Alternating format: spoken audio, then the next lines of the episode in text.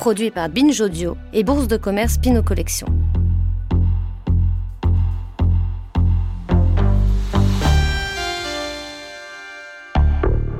Rachel Whitehead. C'était chez lui. Le 193 Grove Road était la maison de Sidney Gale depuis bien longtemps. Et puis un jour, au début des années 90, tout bascule.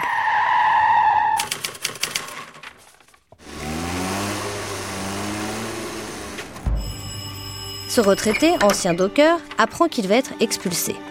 Pas ouf comme nouvelle la ville de Londres veut raser les vieilles maisons victoriennes du quartier pour laisser place à un grand espace vert. Sidney se bat, mais rien n'y fait. Il rencontre alors une artiste qui lui expose un projet curieux. Elle veut mouler l'intérieur de sa maison. Oui, vous avez bien entendu, l'intérieur. Cet espace, ces murs qui témoignent du passage du temps d'une époque révolue. L'intérieur de la dernière maison encore debout dans cette rue. Sidney est perplexe, mais accepte. De toute façon, il n'a plus rien à perdre. En 1993, l'artiste investit la maison, retire tous les équipements et supprime le toit. Elle pulvérise ensuite tout le long des parois une peau de béton liquide autour d'une armature métallique. Quelques mois plus tard, l'artiste et ses assistants retirent chaque pierre de la maison pour libérer le béton durci. Apparaît alors une impressionnante sculpture. Une œuvre monumentale, empreinte des traces intimes de plus d'un siècle de vie, des contours de la cheminée et des fenêtres notamment. Le 25 octobre 1993, House est inauguré et électrise immédiatement le débat public. La presse, la télévision s'en emparent. On s'interroge sur le bien fondé de l'œuvre, alors que le coût du logement et la précarité explosent. Une inscription apparaît sur House. What for? Pourquoi faire? À laquelle une autre répond Why not? Pourquoi pas? Alors que certains la qualifient de monstruosité, d'autres y voient l'une des plus extraordinaires sculptures créées dans l'espace public par une artiste anglaise durant ce siècle. On est pour ou on est contre, rarement en Grande-Bretagne l'art contemporain aura nourri autant de débats, d'opposition ou de soutien. Et pourtant, l'œuvre savamment construite et pensée réanime ce qui n'est plus, la maison, ou plutôt un type de maison populaire qui désormais est relégué dans le passé dans nos souvenirs. L'artiste responsable de cet emballement médiatique s'appelle Rachel Whitehead. Elle n'a que 30 ans, alors que le 23 novembre 1993, un mois après l'inauguration de House, elle devient la première femme à remporter le Turner Prize, prestigieux prix remis chaque année à un artiste britannique contemporain. Stylé. Malgré cela, le gouvernement local confirme que l'œuvre doit être détruite House s'est donc démoli en janvier 1994, devant des badauds qui en récupèrent des morceaux comme des traces physiques de ce qui n'est plus.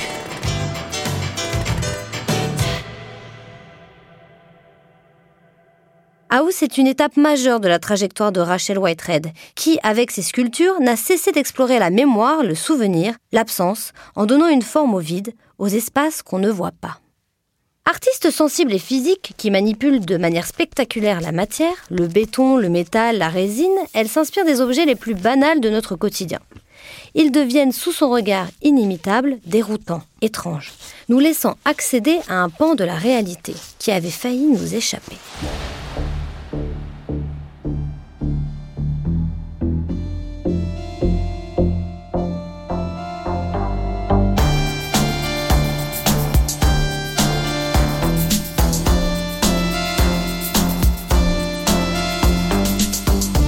Always had, you know, this terrible way of collecting things, a magpie of just, you know, stuff that I just can't throw away.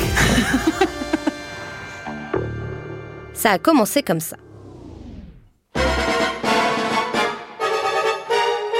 Rachel Whitehead naît en 1963 dans l'Essex et grandit à Londres dans les quartiers du nord de la ville.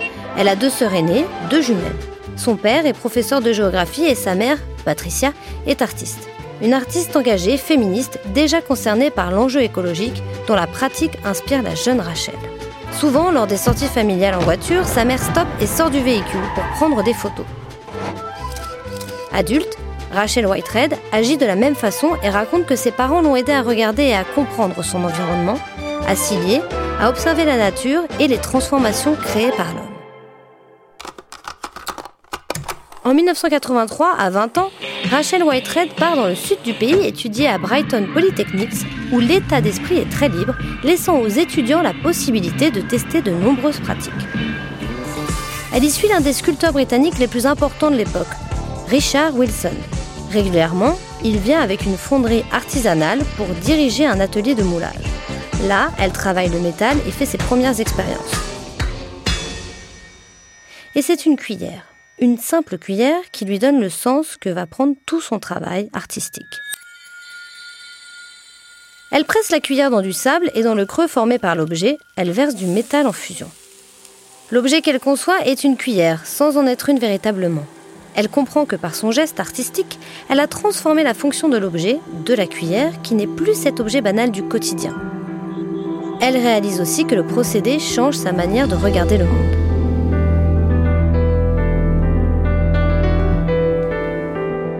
De retour à Londres, elle suit les cours d'une école d'art, puis en 1988, l'année suivant son diplôme de fin d'études, elle présente sa première exposition à la Carlyle Gallery. Elle a seulement 25 ans. L'exposition est composée de quatre œuvres, pensées sur le même principe, le moulage en négatif de formes du quotidien. L'une d'entre elles, Closette, est un moulage de l'intérieur d'une armoire. So it was a very simple thing of just simply turning this wardrobe Donc, on its back. Tout simple. Il s'agissait de renverser cette armoire et de la remplir de plâtre. Et je voulais, d'une certaine façon, uh, réaliser cette chose assez enfantine euh, qui um, veut qu'on s'assied au fond d'une armoire, cet endroit complètement sombre. Alors ça, ça s'appelait donc placard et c'était ma première euh, sculpture et c'est ce qui m'a fait penser à l'idée de momifier l'air. Et c'est peut-être là le point de départ de tout. Momifier l'air, cela veut dire faire une forme solide à partir du vide, mouler les espaces qui entourent les objets. En donnant une présence à l'invisible, elle bouscule les perspectives. À la mort de son père, elle avait conçu Shallow Breath, une œuvre qui ressemble à un matelas mais qui représente en réalité l'espace sous le matelas. Le dessus de l'œuvre laisse même voir en impression les lattes qui le soutenaient. L'œuvre raconte le poids d'un corps sur le matelas et par là même évoque l'absence de ce qu'on ne voit pas, de ce qui n'est plus. Elle dira que cette sculpture était un peu mémoriale. Dans son travail artistique, chaque espace moulé contient des sensations, des souvenirs, des émotions, habituellement impalpables. Elle s'intéresse rapidement à des espaces plus grands, et notamment aux intérieurs des maisons victoriennes du nord de Londres, qui lui rappellent celles de son enfance. Elle décide donc deux ans plus tard de réaliser un moulage grandeur nature d'un salon d'une maison inoccupée. Quand j'ai fait Ghost et que j'étais vraiment à l'intérieur de ce moulage en plâtre, j'étais à l'intérieur de, ces pièces que je coulais à la main, j'ai vraiment um, commencé à ressentir ce que ça pouvait être que d'être complètement partie intégrante de l'espace. Ce moulage intérieur provoque un sentiment d'étrangeté, comme si le vide racontait plus que la véritable présence humaine. À cette époque, Rachel Whitehead considère cette œuvre comme un mausolée d'une certaine classe sociale, d'un certain mode de vie. La situation sociale en Grande-Bretagne est alors particulièrement difficile. 1990, c'est l'année de la démission de la première ministre anglaise Margaret Thatcher, qui a mené pendant 11 ans une politique libérale et conservatrice, dévastatrice pour les classes populaires. Gestionnaire implacable du redressement de l'économie britannique, ou bien Maggie haï, brocardée, vilipendée comme la fossoyeuse de la politique sociale outre-Manche. Deux images qui résument 11 années de révolution conservatrice thatchérienne. Ghost, le moulage du salon victorien, donne à Rachel Whitehead une nouvelle idée. Elle veut désormais s'attaquer à une maison entière. Ce sera House, cette sculpture éphémère qui a tant fait parler d'elle et qui lui vaut alors de devenir l'une des artistes les plus prometteuses de sa génération. En 1996, elle présente un projet pour le mémorial de l'Holocauste à Vienne. Elle veut fabriquer une salle en béton bordée de livres, mais ceux-ci seraient tournés vers l'intérieur, de manière qu'on ne puisse pas lire leurs titres. Sur l'un des côtés du monument, une paire de doubles portes en béton qui ne peut être ouverte. Mais Rachel Whitehead est confrontée pendant plusieurs années aux objections des pouvoirs publics qui lui imposent de se remettre en question. Notamment sur la forme de cette œuvre qui ressemble à un bunker. Elle tient bon, et le projet dédié aux 65 000 juifs autrichiens assassinés par le régime nazi sera inauguré en 2000.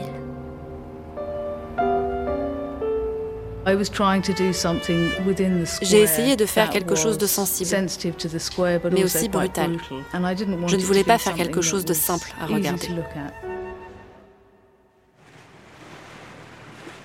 Rachel Whitehead franchit l'Atlantique pour s'atteler en 1998 à une nouvelle œuvre pour la ville de New York. Elle rend hommage à un élément urbain indissociable de la ville, les châteaux d'eau.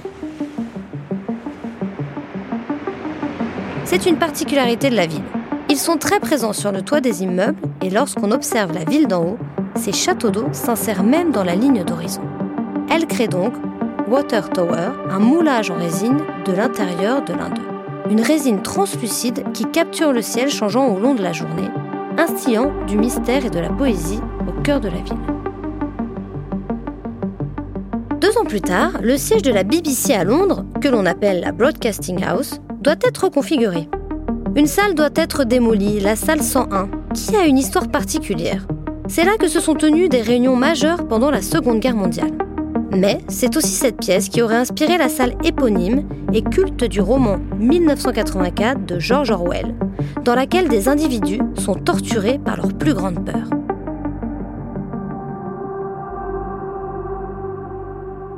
Rachel Whitehead débarrasse la pièce du matériel électrique qui la compose et en crée une version moulée, qu'elle baptise Untitled Room 101. C'est aujourd'hui le seul témoin de la pièce d'origine, et l'artiste, par ce geste, fait encore œuvre de mémoire.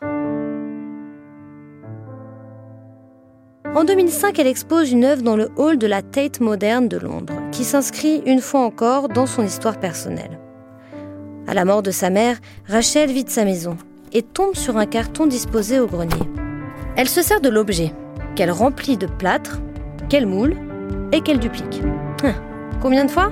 Je vais vous le dire, 14 000.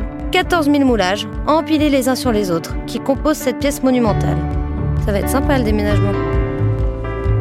Le visiteur déambule dans cet étrange labyrinthe de cubes blancs parfaitement disposés. Rachel Whitehead ne travaille pas que sur des œuvres monumentales. Elle conçoit également des œuvres plus petites, jouant toujours sur la solidification de ce qu'on ne voit pas, l'air, l'espace, le vide. Par exemple, une armoire à pharmacie qui laisse voir une multitude de petites formes en carton. Attention, hein, ce ne sont pas des médicaments, mais les espaces vides à l'intérieur des boîtes d'origine. Eh oui Ces œuvres, quelles qu'elles soient, surprennent, nous cueillent par leur étrangeté. L'émotion affleure, comme si l'on comprenait autre chose de la réalité. De la réalité physique. Hum, tout bonnement. Depuis une dizaine d'années, Rachel Whitehead travaille à la série des Shy Sculptures, littéralement sculptures timides, qui désignent en réalité des œuvres dissimulées. Ainsi, The Ground Boat House est un moulage de hangar à bateau coulé en béton dans un fjord en Norvège. Il y a aussi Cabin, créé en 2015 sur Governor's Island, en face de New York. Une maison modeste, une cabine donc, qui appelle au retrait de la vie urbaine et trépidante. Ce n'est pas simple de venir la contempler. L'île n'est accessible qu'en ferry et ouverte uniquement l'été au public. Mais cette difficulté s'inscrit dans son projet. Ne pas prendre l'art pour une matière rapide à consommer, mais le conditionner à un effort, une recherche, une véritable expérience. L'artiste, qui a vu 22 ans plus tôt son œuvre House être détruite sous ses yeux, a réussi à donner un autre destin à ses œuvres. Cabine ne sera pas soumise à l'agitation, au débat, à la controverse, elle est désormais entre les mains de la nature, qui pourra la recouvrir, lui donner d'autres formes, selon les années, selon les saisons. Presque une évidence pour celle qui a toujours œuvré pour la mémoire et pour conserver des traces de ce qui avait disparu.